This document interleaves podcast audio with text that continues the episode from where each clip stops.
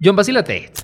¿Me creerías si te digo que hay gente que cree que los gobiernos controlan el clima del mundo?